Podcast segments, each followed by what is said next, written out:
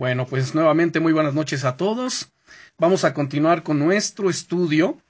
Y nuestro estudio, bueno, es una serie de estudios que estamos viendo de lecciones sobre la familia, los matrimonios, eh, la educación de los hijos, y todo ello basado, por supuesto, en la palabra del Señor. A veces puede parecer obvio, ¿no? Lo que digo, pero es necesario enfatizarlo. Nuestro fundamento de fe y conducta es la palabra del Señor. Todo lo que hacemos, todo lo que establecemos en nuestros hogares, por supuesto, todo tiene su sustento y su fundamento en la Biblia. Y nuestra lección del día de hoy es el fundamento de la unidad familiar. Quiero que abran su Biblia, por favor, en el libro de Proverbios, en el capítulo 18. Vamos a buscar Proverbios capítulo 18 y versículo 24. Proverbios capítulo de 18, que es un libro muy interesante. Digo, cada libro es, interesante, cada, cada, libro de la Biblia tiene lo suyo, pero este en particular porque es rico en sabiduría, en consejo. Y si ponemos atención a todo lo que este libro nos enseña y nos dice, bueno, pues nos va a enriquecer, va a contribuir a que crezcamos en sabiduría, en inteligencia, en inteligencia, en sensatez, en prudencia.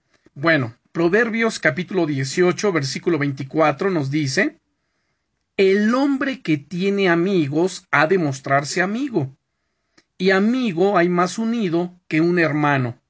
Oremos. Glorioso Señor, en el nombre de Jesucristo de Nazaret, te damos gracias por esta oportunidad que tenemos en esta noche para estudiar tu gloriosa palabra. Señor, nos exponemos a la luz de tu gloria y de tu bendita presencia, tú que lo llenas todo y que estás en todos los lugares, Señor, a la vez. Te pedimos en el nombre de Jesús que perdones todo pecado en nosotros, que limpies, Señor, nuestro corazón, que santifiques nuestra alma, que vivifiques, Señor, nuestro espíritu, que podamos estar, Señor, enfocados en tu palabra, en tu presencia, en tu Santo Espíritu, que tú seas edificando nuestras vidas, nuestros hogares, nuestras familias. Señor, ayúdanos en el nombre de Jesús. Te necesitamos y más en este tiempo, en esta era, Señor, donde los valores familiares, los valores, Señor, están siendo socavados, destruidos. Los que se supone, Señor, legislan las leyes en nuestros países, son, Señor, hombres impíos, hombres corruptos de entendimiento, la mayoría, y que están contribuyendo a eso mismo, Señor, a destruir los valores y la unidad familiar. Oramos en el nombre de Jesús que tú levantes, Señor, los hogares cristianos, las familias cristianas, bajo la unción, bajo el poder del Espíritu Santo, bajo el entendimiento y conocimiento de tu palabra para que podamos alumbrar, Señor, en medio de esta generación maligna y perversa, alumbrar y resplandecer, Señor, como luminares, como antorchas, Señor, en el nombre poderoso de Jesús. Pero todo esto va a ser posible bajo la llenura, Señor, y el poder, la unción de tu Espíritu Santo, lo cual creemos que tú harás en nuestras vidas, porque tú edificas la casa, tú edificas nuestras vidas, tú edificas la iglesia y cada uno de nosotros en el debido orden también edifica la casa, como la mujer sabia que edifica su casa. Señor, ayúdanos en el nombre poderoso de Jesucristo de Nazaret. Amén. Bien, nuestro texto con el que estamos iniciando esta lección, Proverbios capítulo 18, versículo 24, que nos dice, el hombre que tiene amigos ha de mostrarse amigo. Y amigo hay más unido que un hermano. Quizás alguien dirá, bueno, qué texto tan raro para nuestro estudio. Sin embargo, va a ser algo muy interesante lo que vamos a extraer de este versículo. Nuevamente lo cito, el hombre que tiene amigos ha de mostrarse amigo, y amigo hay más unido que un hermano. Y este aspecto de amigos, de hermanos, es algo que se trata también dentro de las familias. Quiero decirles que, bueno, casi todos, eh, hay gente que es muy amiguera, otros no, otros no tanto, pero todos de alguna manera llegamos a tener amigos. Unos que son genuinos, otros que son, eh, que son genuinos, otros que son falsos, pero bueno. Ahora, dentro del hogar, dentro de la familia, se debe fomentar en buena medida estas relaciones también de amistad, particularmente entre la pareja. Y quiero decirles que hay amigos que no son hermanos. Y hermanos, por supuesto que no son amigos, y creo que es fácil usar estas palabras sin darles el sentido bíblico que deben tener para los que estamos en Cristo. Nuestra cultura cristiana nos enseña a usarlas como sinónimos de cristianos, pero en la realidad del diario vivir muchas veces no actuamos ni como amigos, ni como hermanos, y la pregunta es, ¿y ni como cristianos? O sea, a veces simplemente utilizamos ese, estos términos o se llegan a emplear, se llegan a utilizar como meros formalismos, ¿no? Incluso dentro de las iglesias, hola hermano, tú eres mi hermano, eh, tú eres este mi amigo, y a veces este término cristiano, pues está ya un tanto devaluado. Y devaluado porque por la época en que vivimos, devaluado también por los malos conceptos que llega a tener la iglesia. Pero vamos a definir, vamos a ir definiendo las palabras eh, para ver si las entendemos y si las usamos bien. Y voy a usar definiciones bíblicas para aclarar lo que quiero señalar con el fundamento de la unidad familiar. Primero, vamos con la palabra amigo. ¿Qué debe ser un amigo en el contexto cristiano? Yo quiero preguntarles a ustedes, ¿ustedes tienen amigos, amigas, amigas cristianas, genuinas, verdaderas? ¿Por qué razón? Es bien sabido que para la mujer le es más fácil socializar, es decir, cuando recién conoce a alguien, cinco minutos después ya son amigas. O bueno, al menos dice que ya es su amiga. Para los hombres no, para los hombres lleva más tiempo, más trato, más relación para decir este es mi amigo. Bueno, la cuestión aquí es bíblicamente, ¿qué significa ser un amigo? ¿Qué tiene que ver y qué se entiende esto en el contexto cristiano?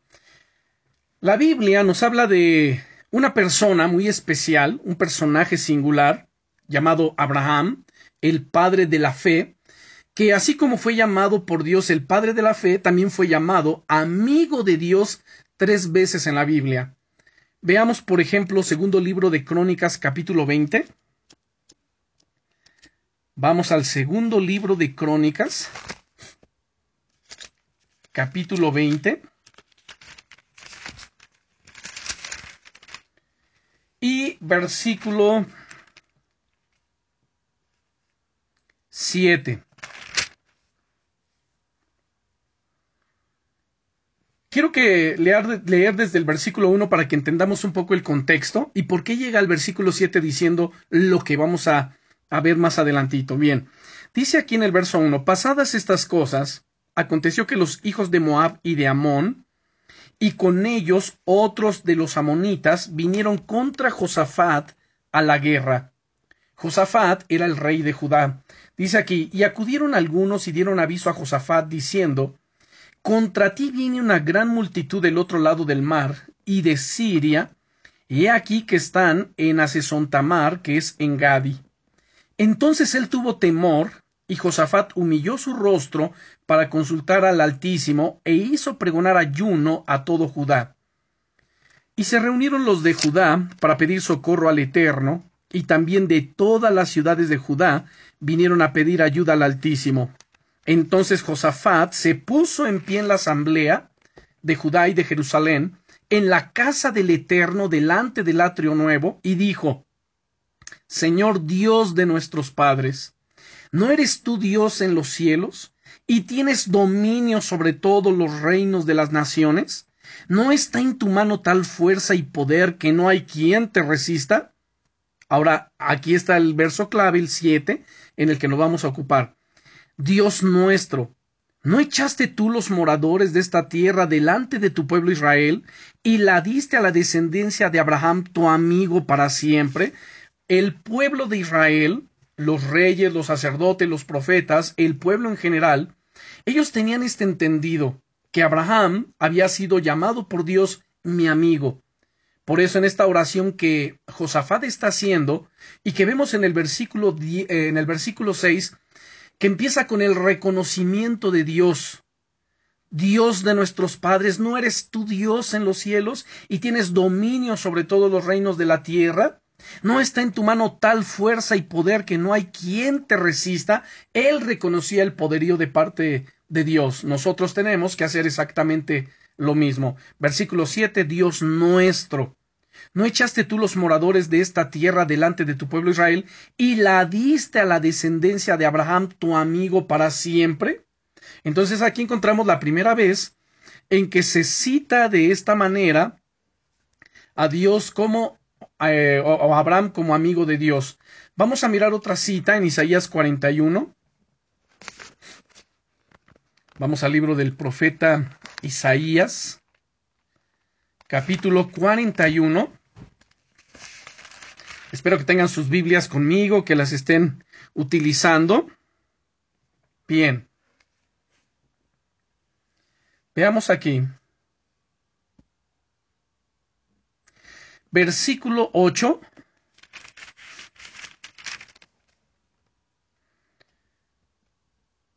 Bueno, sí, vamos a ver el versículo 8 para ya no leer todo el, el contexto, porque en realidad lo que quiero resaltar es esto de, de que es amigo de Dios, aunque me era interesante resaltarlo del capítulo 20 del segundo libro de Crónicas, puesto que la oración de Josafat es una, una oración que debe de servirnos de inspiración, de motivación cuando nosotros oramos a Dios, las pautas que él estaba siguiendo, y, y, la verdad es que si ustedes continúan con ese, ese relato del capítulo 20, se van a dar cuenta cómo Dios, en medio de ese momento de oración de Josafat, levanta un profeta allí, lleno del Espíritu Santo, que trae palabra, palabra de victoria, palabra de ánimo, de fortaleza y, por supuesto, que les garantiza lo que acabo de decir, la victoria. Bien, entonces aquí en el capítulo 41 de Isaías, versículo 8, dice, Pero tú, Israel,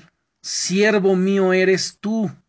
Eh, aquí el que está hablando es Dios a través del profeta nuevamente, pero tú, Israel, siervo mío eres, tú, Jacob, a quien yo escogí, descendencia de Abraham, mi amigo. Ahora, chequen esto. En el segundo libro de Crónicas, Josafat, en su oración, le recordaba a Dios que Abraham era su amigo y que habían recibido esa heredad y se la había dado a Abraham, amigo de Dios. Pero aquí Dios, hablando a través del profeta Isaías, él mismo dice, pero tú Israel, siervo mío eres, tú Jacob, a quien yo escogí, descendencia de Abraham, mi amigo. Qué maravilloso es que Dios pueda llamar a una persona amigo, tú eres mi amigo, tú eres mi amiga. Y en el Nuevo Testamento vamos a la carta del apóstol Santiago. Recuerden que Santiago era hermano en la carne, hermano del Señor Jesús, y que él se convirtió al Evangelio, se convirtió a Jesucristo después del Señor haber resucitado, durante esos cuarenta días que después de su resurrección, que se anduvo apareciendo a los apóstoles, pues se le apareció a, Santiago y por supuesto que a través de esa aparición, de ahora del Cristo glorificado, pues es que Santiago se convirtió y llegó a ser uno de los pilares de las columnas en la iglesia de Jerusalén. Y vemos aquí una de sus cartas. Bueno, Santiago, en el capítulo 2, Santiago capítulo 2 y veamos el versículo 23. Dice Santiago, y se cumplió la escritura que dice, Abraham creyó a Dios y le fue contado por justicia y fue llamado amigo de Dios. Ahora, estos tres pasajes que vimos, segundo libro de Crónicas, Isaías y Santiago, aunque hablan de Abraham como amigo de Dios, y, lo hablan, perdón, en contextos diferentes, pero vemos el enfoque que se da, amigo de Dios. Vuelvo a, a citar, en el segundo libro de Crónicas era la oración de Josafat. En Isaías capítulo 41 era Dios hablando a través del profeta Isaías y llamando a Abraham mi amigo. Y aquí en Santiago el contexto es diferente. El contexto es que Santiago está hablando acerca de la fe.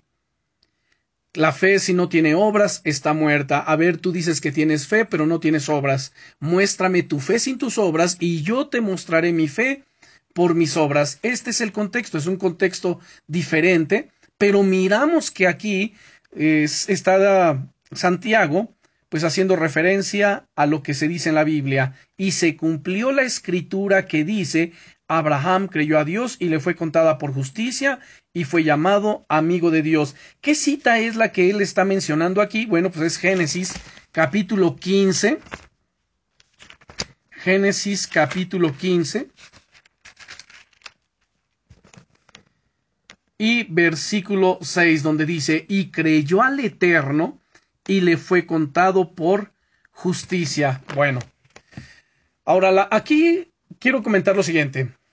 En ninguno de estos pasajes, aunque se menciona que Abraham es amigo de Dios, no se nos explica por qué Dios le llamó su amigo, a menos que sea por la sencilla razón de que Abraham creyó a las promesas de Dios y actuó sobre ellas en obediencia. No fue porque era perfecto, no se menciona su perfección, sino más bien Dios le dijo a Abraham cuando le hace el llamado, anda delante de mí y sé perfecto. Una cosa es pedir, sé perfecto, y otra cosa es afirmar, tú eres perfecto, como en el caso de Job. En el caso de Job, cuando Satanás se presenta delante de Dios, Dios le dice a Satanás, ¿no has considerado a mi siervo Job? Que no hay otro como él en la tierra, varón perfecto y recto, temeroso de Dios y apartado del mal. Ahora, en el caso de Abraham, Digo, no fue porque era perfecto, porque si nosotros leemos su vida a través del libro de Génesis, desde el capítulo 12 en adelante, nos vamos a dar cuenta que varias veces, pues él se metió en problemas por errores, por supuesto, pues de tipo muy humano, como cuando descendió a Egipto y él tuvo que mentir de que Sara no estaba casada con él, ahí era una mentira, sino de que era su hermana, aunque en el aspecto de que era su hermana, pues no estaba tanto mintiendo porque en realidad era su media hermana, era su hermana. Pero bueno, esa ya es otra historia que teníamos que ver. Pero él cometió varios errores como todos los humanos. Pero al final del día, ¿saben? Él obedeció. Él le creyó a Dios. Dios le dijo, ve a tal lugar y él iba. Haz aquello y él lo hacía. Al punto de ofrecer a su hijo Isaac, cuando Dios le dijo, a ver, quiero que me entregues a tu hijo, tu unigénito, tu Isaac, a quien tú amas. Abraham no le, no se lo reprochó, no habló en contra de ello, no se quejó, no se lo negó, sino que él hizo tal y como Dios le ordenó. Recordemos esto en el libro del Génesis, esto es muy interesante porque a veces nos aferramos tanto pues a nuestros hijos, nos aferramos a las personas y llegamos quizás a amarles y a elevarles a un grado, a una posición a la que Dios jamás, jamás permite que lo hagamos. Sin embargo, hay quien lo hace y esto por supuesto trae terribles consecuencias. En el libro de Génesis, en el capítulo 14, déjenme ver.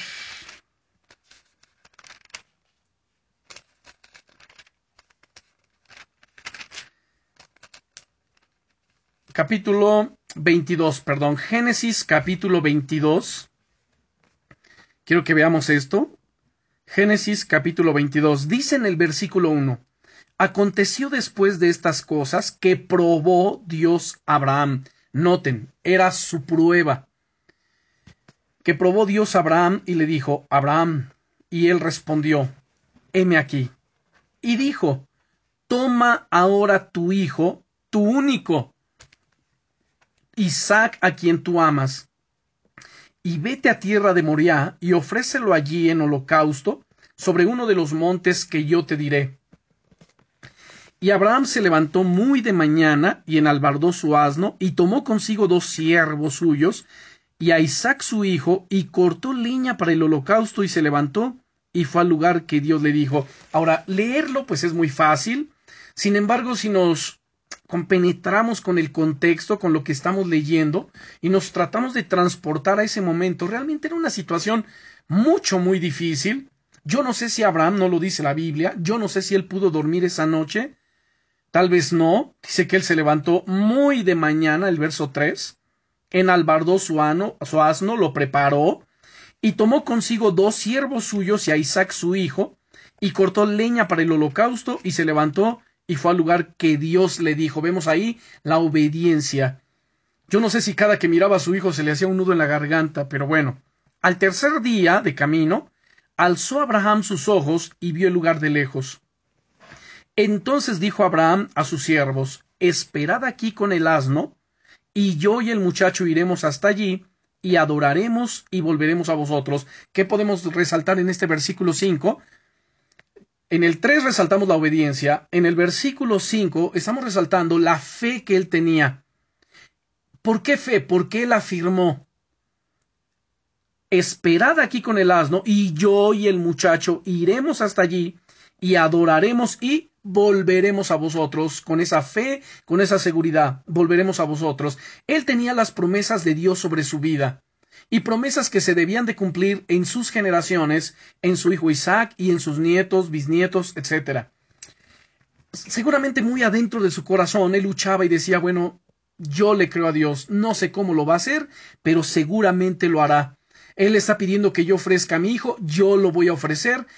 ¿Cómo cumplirá Dios sus promesas en mi hijo y a través de él? No lo sé, pero sé que Dios lo hará. Oigan, esta es una fe viva, esta es una fe sólida, esta es la fe que tenemos que tener en nuestro Dios. Dice además, y tomó Abraham la leña del holocausto y la puso sobre Isaac su hijo, y él tomó en su mano el fuego y el cuchillo. Y fueron ambos juntos, entonces habló Isaac, Abraham su padre, y dijo, Padre mío.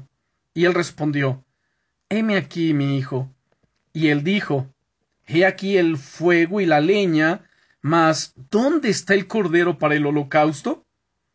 Y respondió Abraham, Dios se proveerá de cordero para el holocausto, hijo mío. E iban juntos. Que vemos en este versículo 8, nuevamente la fe de Abraham. Ahora, una persona que es de fe no quiere decir, y esto no significa, que sus emociones, que sus pensamientos, que su lógica humana pues no tienen parte en este asunto. En el, ahora, tienen parte en el sentido de que hay una lucha. Por un lado, la lógica humana, pues razona, trata de ver las cosas bajo ese plano, pero por otro lado está la fe, la fe en Dios, la fe que nos lleva a creer y que lucha precisamente contra la lógica humana y que y tal vez la lógica humana dice es que no entiendo cómo lo va a hacer Dios, cómo es que se le ocurrió pedir a mi hijo, o sea, no entiendo por qué las cosas tienen que ser así. Pero por otro lado la fe se sobrepone y dice no importa que no entienda. Lo importante es que yo le crea. No importa cómo sucederán las cosas, lo importante es que Dios lo hará, y Dios es poderoso para levantar a mi hijo de la muerte y cumplir sus promesas. Yo solamente tengo que obedecer. Esto es fe. Ahora, decirlo de esta manera, por supuesto que es fácil, pero vivirlo, vivir a la luz de esas palabras, día a día practicarlo, no es tan fácil, pero es seguro necesitamos, tenemos que hacerlo. Y esto es lo que Dios espera de cada uno de nosotros como sus hijos. Ahora, leímos entonces aquí en el versículo 8 donde respondió Abraham, Dios se proveerá de cordero para el holocausto. Esta es la seguridad de la fe. ¿Cómo lo hará? No lo sé. Lo que sé es que Dios se proveerá. Él sabía que Dios le había pedido su hijo, tú eres el sacrificio, pero él dijo, no, no, no, no, Dios se va a proveer de cordero para el holocausto. Verso 9. Y cuando llegaron al lugar que Dios le había dicho, edificó allí Abraham un altar, y compuso la leña y ató a Isaac su hijo, y lo puso en el altar sobre la leña. Y extendió Abraham su mano y tomó el cuchillo para degollar a su hijo. Entonces el ángel del Altísimo le dio voces desde el cielo y dijo, Abraham, Abraham. Y él respondió, heme aquí. Y dijo, no extiendas tu mano sobre el muchacho, ni le hagas nada, porque ya conozco que temes a Dios, por cuanto no me rehusaste tu hijo, tu único. A ver, pausa aquí. ¿Qué está mirando Dios en Abraham? Es algo que Dios ya sabía. Dios sabía que Abraham era fiel, era obediente, que le creía a Dios sobre todas las cosas, por sobre su mismo hijo. La pregunta aquí es esta, porque termina diciendo, ya conozco que temes a Dios por cuanto no me rehusaste tu hijo, tu único. A ver, nosotros cuando Dios nos pide algo, que hagamos algo, ¿realmente lo hacemos con prontitud, con diligencia? ¿Atendemos prontamente a las palabras del Señor? ¿Ponemos a Dios en primer lugar eh, por, por encima de nuestros hijos? ¿Por encima del cónyuge? ¿Por encima de la casa? ¿Por encima de todas las cosas? ¿O qué es lo más importante para nosotros? Para Abraham, lo más importante era Dios. Su fe en Dios, que por supuesto fue lo que propició esta gran victoria, dice además en el versículo 13, entonces alzó Abraham, Abraham sus ojos y miró, y aquí a sus espaldas un carnero trabado en un zarzal por sus cuernos, y fue Abraham y tomó el carnero, y lo ofreció en holocausto en lugar de su hijo. Aquí se cumplió en el versículo 13 las palabras que él había hablado a sus criados, a sus siervos, en el versículo 5 que dijo, Esperad aquí con el asno, y yo y el muchacho iremos hasta allí, adoraremos y volveremos a vosotros. Y además se cumplió también lo del versículo 8, porque en el 7 le pregunta Isaac, y le dijo, a ver, He aquí el fuego, la leña, mas ¿dónde está el cordero para el holocausto? Y en el ocho respondió Abraham, Dios se proveerá de cordero para el holocausto. Hijo mío, Dios se proveerá. ¿Saben, hermanos, la satisfacción? Yo creo que ya lo saben ustedes. Yo creo que han experimentado esa satisfacción, esa, ese gozo que se manifiesta de haber creído a Dios, cuando sucede el milagro de haber creído a Dios y decir simplemente, yo sabía, yo sabía que tú lo ibas a hacer, Señor. Yo estaba confiado. Aunque todos los pronósticos, aunque todas las cosas pintaban de una manera negativa, de una manera distinta, eh, se mostraba imposibilidad, pero yo en mi corazón, yo sabía que te ibas a glorificar. Yo lo sabía. Yo creo que Abraham, cuando miró, cuando él volteó, según el versículo 13, ¿no? A sus espaldas, que él vio al cordero, al carnero trabado por sus cuernos, yo creo que Abraham eh, sintió y experimentó lo que les estoy mencionando, ¿no? Ese gozo de decir, yo sabía, Señor, que tú te ibas a proveer de cordero, de carnero para el sacrificio. Y entonces lo ofreció en holocausto en lugar de su hijo. Y llamó a Abraham el nombre de aquel lugar Jehová proveerá. Y dice, porque por cuanto se dice hoy, en el monte del Eterno será provisto. Y llamó el ángel del Eterno Abraham por segunda vez desde el cielo y dijo, Por mí mismo he jurado, dice el Eterno, que por cuanto has hecho esto y no me has rehusado tu hijo, tu único hijo, de cierto te bendeciré y multiplicaré tu descendencia como las estrellas del cielo y como la arena que está a la orilla del mar, y tu descendencia poseerá las puertas de sus enemigos. En tu simiente serán benditas todas las naciones de la tierra, por cuanto obedeciste a mi voz. Noten, por cuanto obedeciste a mi voz. Y volvió Abraham a sus siervos, y se levantaron y se fueron juntos a Berseba, y habitó Abraham en Berseba. ¿Sabían que para Dios lo más importante es la obediencia? Más que cualquier sacrificio, más que cualquier cosa que podamos nosotros eh, ofrecerle a Dios, es la obediencia. Y para muestra, pues basta, dicen por ahí, un botón. Vamos al primer libro de Samuel, capítulo 15. Vamos al primer libro de Samuel, capítulo 15. Vamos a mirar desde el versículo 1, primer libro de Samuel, capítulo 15.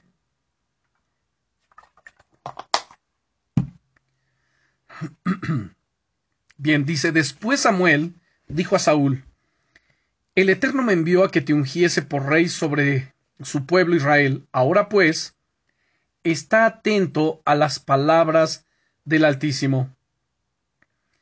Así ha dicho el Señor de los ejércitos, yo castigaré lo que hizo Amalek a Israel al oponérsele en el camino cuando subía de Egipto. Ve pues y hiere a Amalek, noten la orden que le está dando Dios por medio del profeta Samuel al rey Saúl. Ve pues y hiere a Malek y destruye todo lo que tiene, y no te apiades de él, mata a hombres, mujeres, niños, y aun los de pecho, vacas, ovejas, camellos y asnos. Saúl pues convocó al pueblo y les pasó revista en Telaín, doscientos mil de a pie y diez mil hombres de Judá. Y viniendo Saúl a la ciudad de Amalec, puso emboscada en el valle, y dijo Saúl a los eneos, Idos, apartaos y salid de entre los de Amalec, para que no os destruya juntamente con ellos, porque vosotros mostrasteis misericordia a todos los hijos de Israel cuando subían de Egipto. Y se apartaron los eneos de entre los hijos de Amalec. Y Saúl derrotó a los amalecitas desde Jávila hasta llegar a Sur, que está al oriente de Egipto. Y tomó vivo a Agag, rey de Amalec, pero a todo el pueblo mató a filo de espada. Y Saúl y el pueblo perdonaron a Agag, y a, lo, y a lo mejor de las ovejas y del ganado mayor, de los animales engordados, de los carneros y de todo lo bueno, y no lo quisieron destruir, mas todo lo que era vil y despreciable destruyeron. Y vino palabra del Eterno a Samuel diciendo, Me pesa haber puesto por rey a Saúl, porque se ha vuelto de en pos de mí, y no ha cumplido mis palabras. Y se apesadumbró Samuel, y clamó al Altísimo toda aquella noche. Y madrugó luego Samuel para ir a encontrar a Saúl por la mañana, y fue dado aviso a Samuel diciendo, Saúl ha venido a Carmel, y aquí que se, que se levantó un monumento, y dio la vuelta y pasó adelante y descendió a Gilgal. Vino pues Samuel a Saúl y Saúl le dijo, Bendito seas tú del Eterno, yo he cumplido la palabra del Altísimo. Samuel entonces dijo, Pues qué valido de ovejas y bramido de vacas es esto, este que yo oigo con mis oídos. Y Saúl respondió, De Amalek los han traído, porque el pueblo perdonó lo mejor de las ovejas y de las vacas, para sacrificarlas al Señor tu Dios, pero lo demás lo destruimos. Entonces dijo Samuel a Saúl, déjame declararte lo que Dios me ha dicho en esta noche. Y él le respondió, di. Y dijo Samuel, aunque eras pequeño en tus propios ojos, ¿no has sido hecho jefe de las tribus de Israel? ¿Y el Eterno te ha ungido por rey sobre Israel? Y el Altísimo te envió en misión y dijo, ve, destruye a los pecadores de Amalek y hazles guerra hasta que los acabes. ¿Por qué pues no has oído la voz del Altísimo, sino que vuelto al botín has hecho lo malo ante los ojos del, del, del, Señor? Y Saúl respondió a Samuel, antes viene obedecido a la voz del Señor. Y fui a la misión que Dios me envió, y he traído a Gag, rey de Amalek, y he destruido a los amalecitas. Mas el pueblo tomó del botín ovejas y vacas, las primicias del anatema, para ofrecer sacrificios al Señor tu Dios en Gilgal. Y dijo Samuel, pongan atención en esto, ¿se complace Dios tanto en los holocaustos y víctimas como en que se obedezca a las palabras del Señor? Ciertamente el obedecer es mejor que los sacrificios y el prestar atención que la grosura de los carneros porque como pecado de adivinación es la rebelión, y como ídolos e idolatría la obstinación, por cuanto tú desechaste la palabra del Eterno, él también te ha desechado para que no seas rey. Aquí nos detenemos. Noten la importancia de lo que venimos hablando acerca de la obediencia. Vuelvo a citar los versículos 22 y 23. Se complace Dios tanto en los holocaustos y víctimas, como en que se obedezca las palabras del Señor. Aquí voy a decir algo que, que bueno, e, esto sucede a menudo en muchos lugares. ¿De qué nos va a servir estar alabando, adorando u orando si no obedecemos realmente las palabras del Señor? ¿No sería caer entonces en mera religiosidad? Por supuesto. Si nosotros adoramos, si nosotros cantamos, si nosotros oramos, pero es porque estamos aplicando nuestro corazón día a día a la obediencia de su palabra, queremos bendición en nuestros hogares, en nuestra familia, tenemos que aplicar nuestro corazón a qué? A la obediencia. ¿Se complace acaso Dios tanto en los holocaustos y víctimas como en que se obedezca las palabras del Altísimo? Ciertamente el obedecer es mejor que los sacrificios y el prestar atención que la grosura de los carneros porque como pecado de adivinación es la rebelión y como ídolos e idolatría la obstinación. Entonces, la persona que se revela contra las palabras de Dios, la persona que se obstina en hacer su propia voluntad, número uno, el que El que se revela contra las palabras de Dios es como un brujo, como un adivino, que practicase algún arte oscura de adivinación. Segundo, el que se obstina, el que es terco, que se aferra a lo suyo, bueno, es como una persona que practica idolatría. Como ídolos e idolatría es la obstinación. Lo triste, lo terrible aquí es como concluye, dice, por cuanto tú desechaste la palabra del Eterno, Él también te ha desechado para que no seas rey. Dios nos ayude y nos fortalezca y hallemos gracia delante de sus ojos para que día a día caminemos en obediencia delante de Él, delante de su presencia. Entonces, resalto las palabras y lo que hemos estado hablando acerca de Abraham. ¿Cómo es que este hombre, Dios le pidió su hijo, su unigénito Isaac, a quien él amaba, y él se lo entregó, no se lo negó, no le reprochó a Dios, no se quejó así como que, a ver, Señor, ¿cómo es posible estar esperando 25 años? Tú me diste la promesa y ahora de buenas a primeras simplemente se te ocurre quitarme a mi hijo. Pues qué mal plan. ¿Qué tipo de Dios eres? Nada. En lo absoluto. Ninguna queja, reproche, ninguna palabra negativa salió de la boca de Abraham. No hay registro alguno en la Biblia. Al contrario, vemos su vida de obediencia, su, eh, su piedad absoluta para con nuestro Dios y hasta aquí vemos también cómo Dios le respondió. Dios le ordenó, a ver, entrégame tu hijo, me lo ofreces en holocausto, imagínense, lo vas a degollar y lo vas a quemar. Y él estuvo dispuesto a hacerlo, hasta que Dios le mandó parar ese acto de obediencia, ¿no? Por medio del, del ángel del Señor. Y creo que esta clase de obediencia es la que el Señor Jesús quería enseñarnos con las siguientes palabras. Vamos al Evangelio de San Juan capítulo 15. Vamos a San Juan, capítulo 15.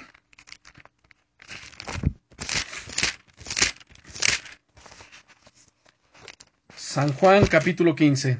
Si ya están conmigo, vamos a leer Evangelio de San Juan, capítulo 15 y versículos 13 y 14. El versículo 13 evidencia la obediencia de nuestro, eh, de nuestro Señor Jesucristo al venir a esta tierra a cumplir con el propósito que el Padre le envió. Y por supuesto, eh, a ese gran amor que demostró para con nosotros. Y en el versículo 14 nos va a hablar acerca de lo que estamos tratando de la obediencia. Dice aquí, versículo 13 del capítulo 15 de San Juan, nadie, dice Jesús, nadie tiene mayor amor que este, que uno ponga su vida, escuche, por sus amigos. Verso 14, vosotros sois mis amigos si hacéis lo que yo os mando. ¿Qué le está diciendo el Señor a sus discípulos? Ustedes son mis discípulos si me obedecen. Ustedes serán mis, mis, perdón, ustedes serán mis amigos si hacen lo que yo les ordeno. Esas mismas palabras son para nosotros como cristianos, para nosotros como los hijos de Dios. Ustedes son mis amigos si hacen lo que yo les mando. Dice el versículo 15. Ya no os llamaré siervos, porque el siervo no sabe lo que hace su señor. Pero os he llamado amigos, porque todas las cosas que oí de mi Padre os las he dado a conocer. No me elegisteis vosotros a mí, sino que yo os elegí a vosotros, y os he puesto para que vayáis y llevéis fruto, y vuestro fruto permanezca, para que todo lo que pidiereis al Padre en mi nombre, Él os lo dé. Y concluye en el verso 17, estos mando, que os améis unos a otros. Vean qué maravilloso. Vosotros sois mis amigos si hacéis lo que yo les mando. Abraham podemos entender entonces y concluir por estas palabras que él era y llegó a ser amigo de Dios por la obediencia que mostraba Dios, la fe. Recuerden que la fe es una confianza obediente.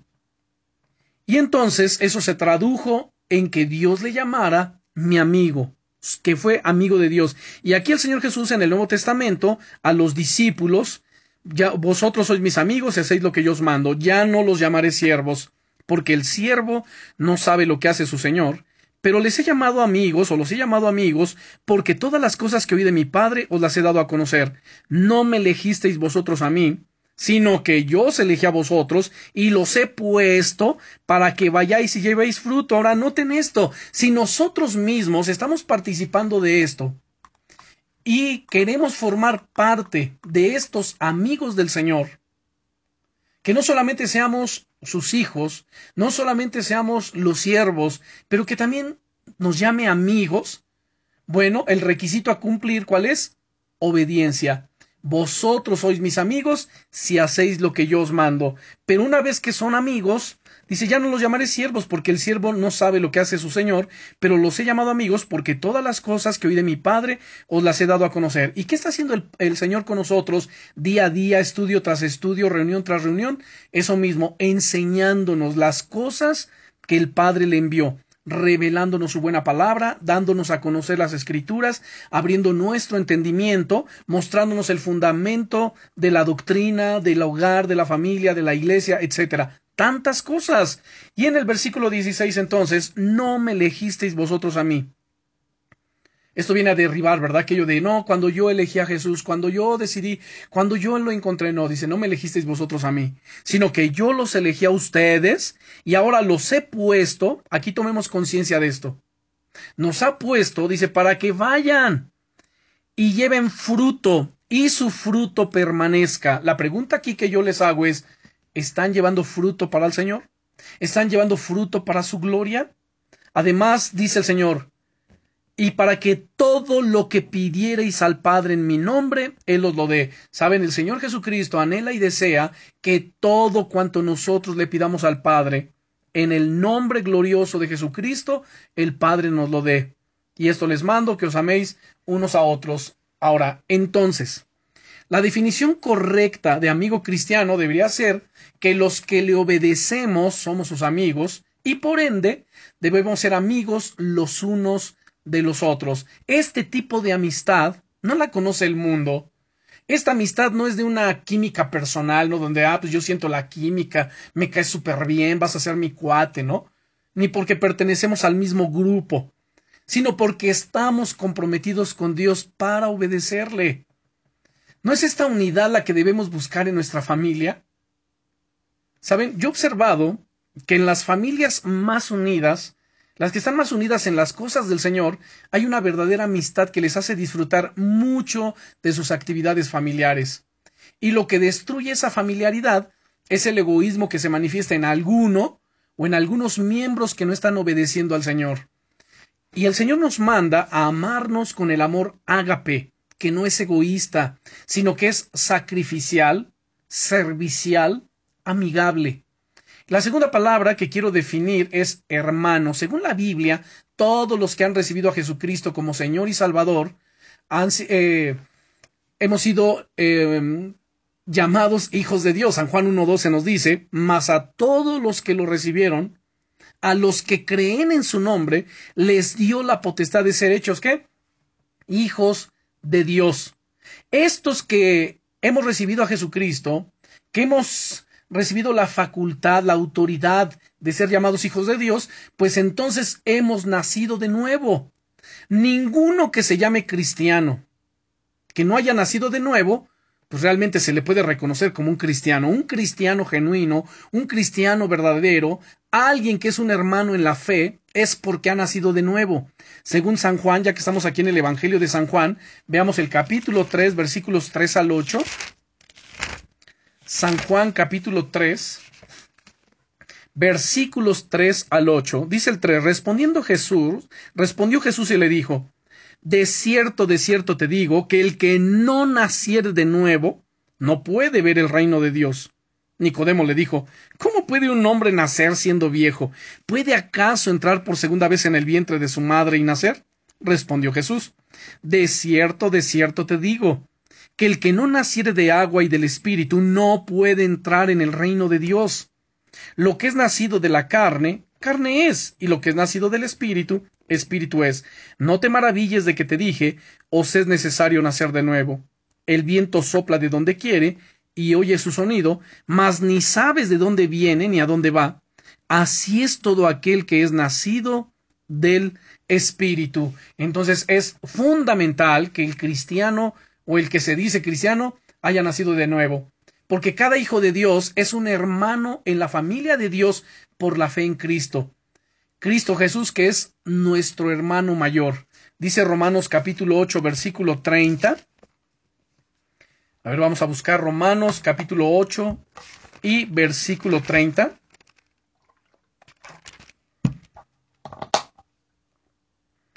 Romanos 8:30, si ya lo tienen, vamos a ver. Ok.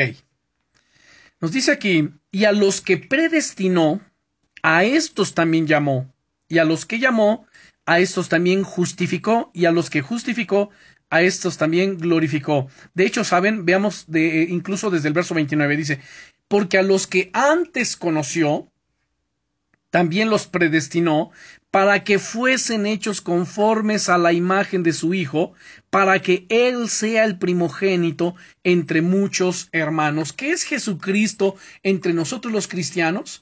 Es el primogénito entre nosotros. Si nosotros nos llamamos hermanos, Él es nuestro hermano mayor, Él es nuestro primogénito, el primogénito del Padre. Bien, no podemos escoger a nuestros padres, hijos ni hermanos. ¿Por qué? Porque, bueno, simplemente nacimos en esta familia, procreamos a nuestros hijos y de acuerdo a la genética, bueno, pues es que son los rasgos que cada quien tiene, ¿no es cierto? Y no los elegimos. Así que nos debemos aceptar como hermanos porque somos criaturas de Dios, pero en el aspecto espiritual, todos somos creados por Dios y si somos nacidos de nuevo, somos hijos de Dios. No podemos rechazar a ninguno en cuyo corazón vive el Espíritu Santo, el Espíritu de Cristo Jesús. Vean aquí en Romanos 8, versículos 15 al 17. De hecho, 14 al 17, Romanos 8, versos 14 al 17 nos dice, porque todos los que son guiados por el Espíritu de Dios, estos son hijos de Dios. Pues no habéis recibido el espíritu de esclavitud para estar otra vez en temor, sino que habéis recibido el espíritu de adopción, por el cual clamamos, Abba Padre. El espíritu mismo da testimonio a nuestro espíritu de que somos hijos de Dios, y si hijos, también herederos, herederos de Dios y coherederos con Cristo, si es que padecemos juntamente con Él, para que juntamente con Él seamos glorificados. Nuestra hermandad demanda unidad. Y unidad no es uniformidad, no tenemos que ser exactamente iguales. No es una organización, sino es un organismo, o sea, somos una familia espiritual de un solo Dios, el Padre, y de Cristo Jesús como nuestro hermano mayor, el primogénito del Padre. Y su gran familia incluye a los santos del Antiguo Testamento como los del Nuevo Testamento. Todos somos qué? Hermanos, hermanos en la fe. Alguien ha dicho que el escándalo del Evangelio es la falta de unidad en la familia de Dios, y por supuesto que lo ha sido. Nos gusta llamarnos por cualquier nombre menos, menos hijos de Dios. Hay organizaciones cristianas, hay, y fíjense lo que estoy diciendo, ¿eh? Hay organizaciones en donde ya no se quieren llamar hijos de Dios, hermanos, eh, ni, ni, usar los términos pastor, el maestro, eh, evangelista, sino se utilizan simplemente los términos de el señor, la señora, el pastor es el director general, eh, los diáconos ya no es diáconos, simplemente son los sugieres o servidores, este, los líderes y términos que no menciona la palabra de Dios.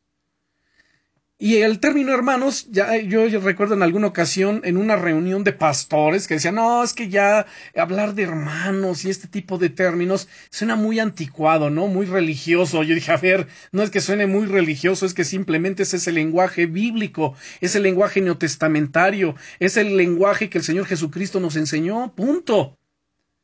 Hermanos espirituales somos todos los que tenemos al mismo Dios como Padre. Si ellos no se quieren llamar así, pues no sé a quién tengan como padre. Yo llamo hermanos a los que creen en Jesucristo para su justificación, salvación y su derecho a ir al cielo, a la casa del Padre, de acuerdo a lo que Primera de Juan, capítulo 3, versículo 1 nos dice. Primera de Juan, capítulo 3, versículos 1 y 2 dice, Mirad cuál amor nos ha dado el Padre, para que seamos llamados hijos de Dios. Por esto el mundo no nos conoce, porque no le conoció a Él. Amados, ahora somos hijos de Dios, y aún no se ha manifestado lo que hemos de ser. pero sabemos que cuando Él se manifieste seremos semejantes a Él, porque le veremos tal como Él es. Y también San Juan capítulo 14, versículos 1 al 3. San Juan capítulo 14, versículos 1 al 3, dice el Señor Jesucristo, No se turbe vuestro corazón, ¿creéis en Dios? Creed también en mí. En la casa de mi Padre muchas moradas hay, si así no fuera, yo se los hubiera dicho. Voy pues a preparar lugar para vosotros. Y si me fuere y os preparar el lugar, vendré otra vez y los tomaré a mí mismo, para que donde yo esté, vosotros también estéis. Ahora bien, una familia que tiene esta unidad espiritual para reflejar en su unidad carnal es doblemente bendecida. Cuando nos vemos a todos como una familia en Cristo, es mucho más fácil vernos como hermanos en la carne. Este es el anhelo y la oración de los padres cristianos por sus hijos. Y si son fieles en la enseñanza del Evangelio de Cristo, es muy común que ellos crean en Cristo y formen parte de esa familia de Dios. Cuando no sucede así, es triste. Los padres debemos sembrar bien la semilla del Evangelio en palabras y en hechos para que los hijos lleguen a creer. Y la última palabra que quiero definir es cristiano. La Biblia solo usa esta palabra tres, en tres versículos del Nuevo Testamento. En Hechos capítulo 11, vamos a Hechos capítulo 11, la palabra cristiano. Hechos capítulo 11, versículo 26 nos dice, y se congregaron allí, esto es en Antioquía, y se congregaron allí todo un año con la iglesia y enseñaron a mucha gente y a los discípulos se les llamó cristianos por primera vez en Antioquía. Esto sucedió en el año 42 después de Cristo. Y encontramos la segunda vez que se menciona la palabra cristianos en el capítulo 26, aquí también del libro de los Hechos, capítulo 26 y versículo 28. Dice, entonces Agripa dijo a Pablo, por poco me persuades a ser cristiano. Y la tercera la encontramos en Primera de Pedro, capítulo 4, versículo 16. Primera de Pedro, capítulo 4 y versículo 16 dice, pero si alguno padece como cristiano, no se avergüence, sino glorifique a Dios por ello. Ahora, en el principio, las palabras los santos, los hermanos, los discípulos que encontramos en, el Nuevo Testamento definían a los que seguían las enseñanzas de nuestro Señor Jesucristo. La primera referencia dice que a los discípulos se les llamó cristianos por primera vez, ¿dónde? En Antioquía, como vimos en el capítulo 11. ¿Por qué fueron llamados así? Bueno, una razón por las que fueron llamados así es que ellos hablaban de Cristo a todos. Su estilo de vida los definía manifestaban las enseñanzas de Jesús a través de sus vidas, creían en Él, querían anunciarlo a sus familiares, amigos, vecinos y conciudadanos. La segunda razón es que podemos deducir que sus vidas, como lo acabo de decir, eran diferentes, la gente les veía como un pueblo, como una familia de fe. Hoy en día la palabra cristiano quiere decir cosas diferentes a muchas personas. Cuando, ¿y tú qué eres? Ah, soy cristiano. Mm, cristiano, o sea, ¿eres, perteneces a una secta? ¿O eres miembro de cierta iglesia? ¿O eres una persona muy santa o rara? ¿Qué eres? Entonces, ese tipo de definiciones o, o, de significados es lo que algunas personas tienen. Pero volviendo a la definición, los discípulos de Jesucristo fueron llamados cristianos. Vemos que el concepto del discipulado era la base de esta definición eh, antigua. Ahora tenemos la idea de cristianizar primero y luego discipular.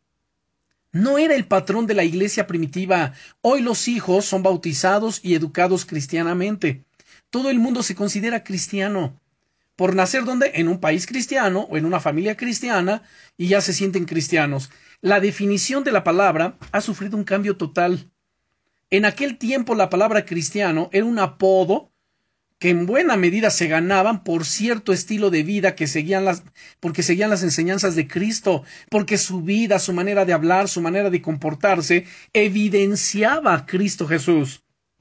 Si así lo entendemos, la unidad familiar va a ser una realidad solamente si tenemos no solo creencias, sino nuestro estilo de vida en común. Por esto podemos ser llamados una familia cristiana compuesta de verdaderos cristianos, porque vivimos la palabra, porque obedecemos al Señor, porque amamos realmente a Él, porque le obedecemos. Déjenme insistir un poco en el hecho del poder del ejemplo de los padres en, el hogar para con sus hijos. El padre tiene un poder de influencia impresionante. Bueno, no solamente el padre, también la madre. Ambos tienen un poder de influencia impresionante sobre sus hijos. No solamente por lo que dicen, sino por lo que hacen. Por la manera en que se conducen, la manera en que se expresan, la manera en que reaccionan, la manera en que obedecen o desobedecen al Señor, en que abrazan la palabra de Dios o la rechazan. Todo eso es una fuerte influencia sobre sus hijos, para bien o para mal. El discipulado es algo contagioso solamente si su familia tiene una buena influencia del Evangelio en su vida diaria. Más enseña con el ejemplo que con las palabras. Viendo atrás en nuestra familia, podemos ver muchos errores que se han cometido. ¿Por qué? Por no poner en primer lugar la palabra de Dios, por no obedecer a Cristo, por no seguir eh, fielmente la palabra de Dios, se cometen errores. Pero cuando dejamos a un lado el egoísmo, cuando dejamos a un lado nuestros propios pensamientos y nos rendimos al Señor y entendemos lo que estamos hablando el día de hoy, de que necesitamos obedecerle con todo nuestro corazón, porque Dios no se complace tanto en sacrificios, como ya vimos en el primer libro de Samuel, como en que se obedezca su palabra. El obedecer es mejor que los sacrificios y el prestar atención más que las grosuras de los carneros. Y porque como pecado de adivinación es la rebelión y como ídolos e idolatría la obstinación. Debemos ser gente que si nos llamamos cristianos manifestemos en nuestro diario vivir a Cristo Jesús. En nuestra manera de hablar, de comportarnos, de conducirnos, de expresarnos, de reaccionar. Principalmente ¿dónde? delante de nuestros hijos, en nuestra casa y en nuestra iglesia, que si nos llamamos hermanos, si nos llamamos cristianos, realmente lo hagamos, no como un mero formalismo religioso, sino en espíritu y en verdad, que nos amemos, que nos identifiquemos unos a otros como una gran familia cristiana, y esto, por supuesto, que traerá un impacto impresionante a nuestra sociedad, a nuestra comunidad, a, nuestras, a nuestros familiares que no son cristianos, pero que anhelamos y deseamos alcanzarlos para Jesucristo. Y bueno, pues de esta manera concluimos. Solamente quiero que regresemos a Proverbios capítulo 18, que fue nuestro pasaje inicial. Proverbios capítulo 18, versículo 24. Nos dice aquí Proverbios 18, versículo 24. Hago de repente unas breves pausas para darles tiempo que ustedes también encuentren el pasaje, Proverbios 18 y versículo 24. Dice aquí, el hombre que tiene amigos ha de mostrarse amigo, y amigo hay más unido que un hermano.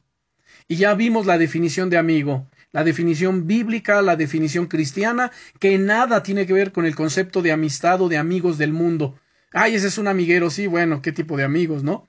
pero el amigo cristiano es alguien genuino, transparente, es alguien que manifiesta el amor ágape, ese amor sacrificial, ese amor de servicio, es una persona que ayuda, es una persona leal, es una persona que está allí manifestando el carácter de Cristo. Y quiero que oremos, porque esto tenemos que trasladarlo, como les decía, a nuestros hogares, con nuestras familias y a nuestra iglesia. Padre, en el nombre del Señor Jesucristo. Te damos gracias, amado Señor, por la enseñanza de esta noche. Te damos gracias por los ejemplos bíblicos, los ejemplos que tenemos, Señor, para nosotros imitar, como Abraham, tu amigo, un hombre que te obedeció, un hombre que te creyó con todo su corazón, que podamos creer y manifestar esa obediencia a ti, Señor, en toda nuestra manera de vivir, no solamente expresarla con palabras, sino con nuestras acciones, y trasladar esa obediencia a nuestra familia, que vean en nosotros que somos gente que obedecemos, gente que te amamos, gente que te creemos, que tenemos fallas y errores, es cierto, pero por sobre todo ello, Señor, tú eres lo más importante para nuestra vida. Sin ti, Señor, nuestra vida no tiene sentido. te anhelamos y te deseamos, y que sea tu glorioso y Espíritu Santo dirigiendo nuestros pensamientos, dirigiendo nuestra vida día a día. Glorifícate, Señor, porque tu obra y la edificación de las vidas, de los hogares, de la familia, de nuestra iglesia, no es, Señor, con espada ni con ejército, sino con tu Santo Espíritu. Y yo te pido, glorioso Espíritu de Dios, que tú me ayudes como tu siervo, como tu pastor, Señor, a ministrar bajo tu unción, bajo tu presencia. Ayúdame, Señor, a edificar tu casa. Ayúdanos a cada cabezas de hogar a edificar la casa.